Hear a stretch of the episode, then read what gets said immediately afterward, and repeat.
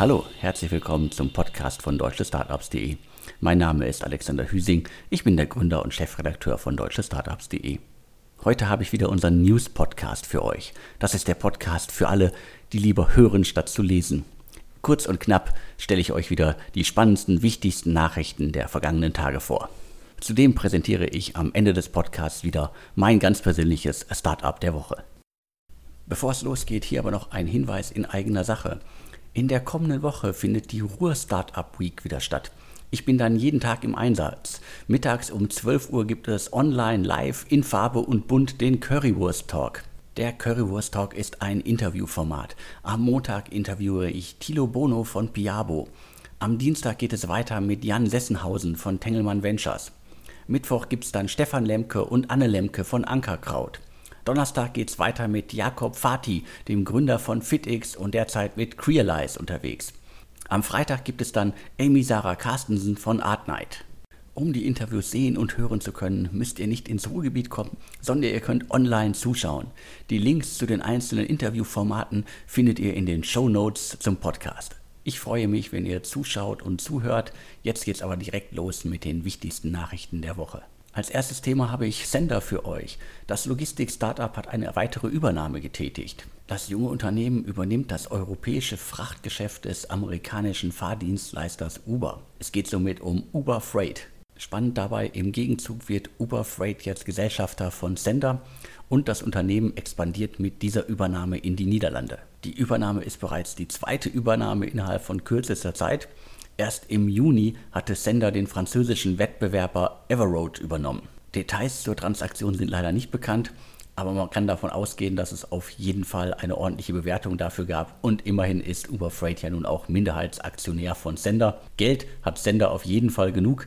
In den vergangenen Jahren, 2015 ist das Unternehmen gegründet, sind bereits 120 Millionen Euro in Sender geflossen, unter anderem von Top-Investoren wie Excel und Lakestar.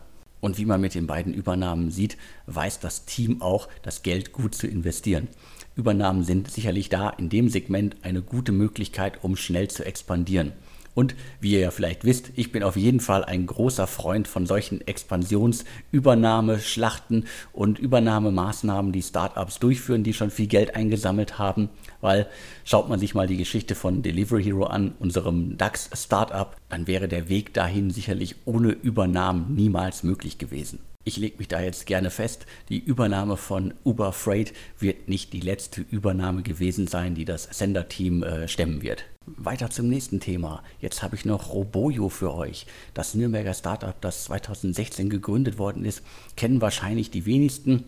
Jetzt ändern wir das. Und zwar der Kapitalgeber MML Capital Partners investierte gerade 21 Millionen Euro in das Unternehmen. Man kann das Unternehmen am besten als Startup für Robotic Process Automation bezeichnen. Die Nürnberger bezeichnen sich sogar selbst als Marktführer für RPA-gestützte Automatisierung. 120 Kunden haben sie bereits, aber auch 120 Mitarbeiter. Die Kunden stammen unter anderem aus den Segmenten Versicherung, Banken und Pharma. Wie gesagt, ich hatte das Unternehmen bisher auch nicht auf dem Schirm. Bei dem, was man von außen sieht, gehe ich aber mal davon aus, 120 Mitarbeiter sprechen dafür, dass das ein relativ personalintensives Geschäft ist.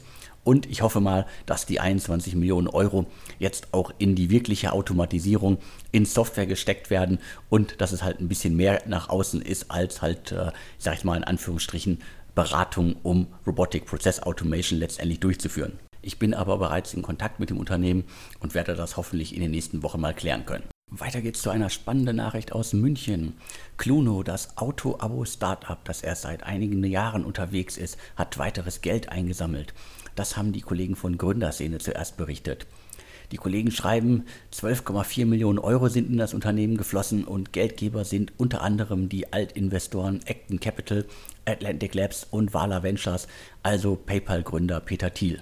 Bei Cluno sind diverse Zahlen zum Thema Investment im Umlauf. Ich glaube, ich breche das nochmal am besten runter. In den vergangenen Jahren flossen bereits 32 Millionen Euro in das Unternehmen. Zudem sicherte sich das Auto-Startup eine Kreditlinie in Höhe von 140 Millionen Euro.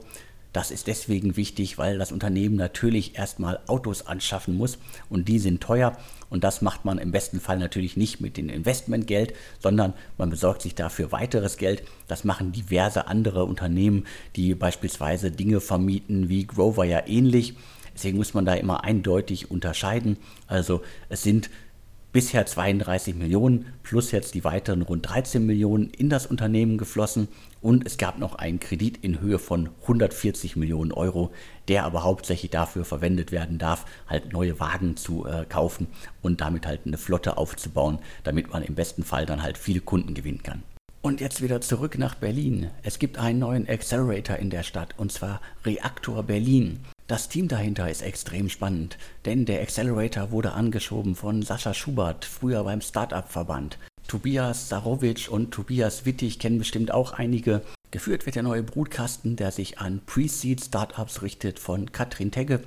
Die war früher auch beim Startup-Verband. Ich glaube sogar von Anfang an fast mit dabei. Mitarbeiterin Nummer 2 wird sie in der PM zu Reaktor Berlin genannt.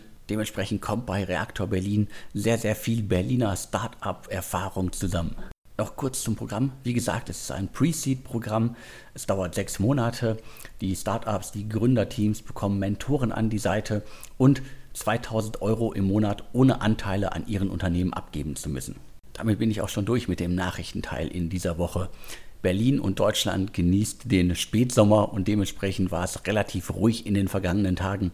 Das wird sich aber sicherlich in den kommenden Wochen wieder extrem ändern. In der kommenden Woche gibt es auch wieder den Insider-Podcast mit Sven Schmidt. Wer Infos für uns hat, wer exklusive Hintergründe für uns hat, schreibt bitte an podcast.deutsche-startups.de oder nutzt den anonymen Briefkasten dafür. Zum Abschluss habe ich wieder mein persönliches Startup der Woche für euch. Diese Woche ist es Fox Water ein Unternehmen, das ganz frisch an den Start gegangen ist. Dahinter steckt Dominik Wojcik. Der hat zuletzt unter anderem das äh, Startup Patronus.io gegründet und jetzt macht er Fox Water und der Name sagt es ja schon. Es ist natürlich ein Food Startup. Es geht um sogenanntes Hart Seltzer. Das sind alkoholhaltige Sprudelwasser. Die sind scheinbar der neue heiße Scheiß in den USA und Dominik bringt das Ganze jetzt auf den deutschen Markt. Zum Start gibt es Foxwater in den Geschmacksrichtungen Kirsche, Zitrone und Apfel. Spannend zu sehen, dass ein weiterer Berliner Gründer jetzt ins Food-Segment vordringt, ein Getränke-Startup gründet. Da gibt es ja schon einige, die das machen. Allen voran natürlich Finn Hensel mit Berliner Berg. Da gehören ja noch ein paar andere aus der Berliner Szene dazu, die schon vor einigen Jahren ein Craft Beer, eine stylische Biermarke gegründet haben. Und Dominik äh, Wojcik äh, tritt jetzt quasi in die Fußstapfen von Berliner Berg, ein weiteres Getränke-Startup, das, äh, dessen Wurzeln in der Digitalszene in Berlin liegen. Ich bin gespannt, ob das auch in Deutschland funktioniert. Ich habe mich ja gerade erst an Wasser mit Koffein äh, gewöhnt. Da kommt jetzt schon das nächste, also alkoholhaltiges Sprudelwasser. Hm, keine Ahnung. Ich bin gespannt und freue mich, wenn ich es probieren darf. Zum Abschluss noch ein kurzer Hinweis in eigener Sache. Es gibt einen neuen Interview-Podcast und zwar mit Philipp Hufmann, einem der Gründer von Helplink. Das Interview ist wirklich extrem hörenswert. Philipp erzählt wirklich viel aus dem Nähkästchen. Er plaudert förmlich aus dem Nähkästchen über die Höhen und auch die Tiefen des Unternehmens, weil das Unternehmen musste ja schon mal irgendwie von 500 Mitarbeitern auf 250 runterarbeiten und Philipp erzählt relativ äh, lang darüber, wie das ist, wie man als Team damit umgeht, wie man als Gründer damit umgeht und welche Lehren er rausgezogen hat. Und natürlich geht es um den allgemeinen Zustand des Unternehmens, um die Bestandsaufnahme. Wo steht Helpling jetzt? Immerhin sind 100 Millionen in das Unternehmen geflossen. Und so viel kann ich verraten, Helpling arbeitet jetzt endlich profitabel. Damit bin ich jetzt auch durch. Mir bleibt jetzt nur noch zu sagen und tschüss.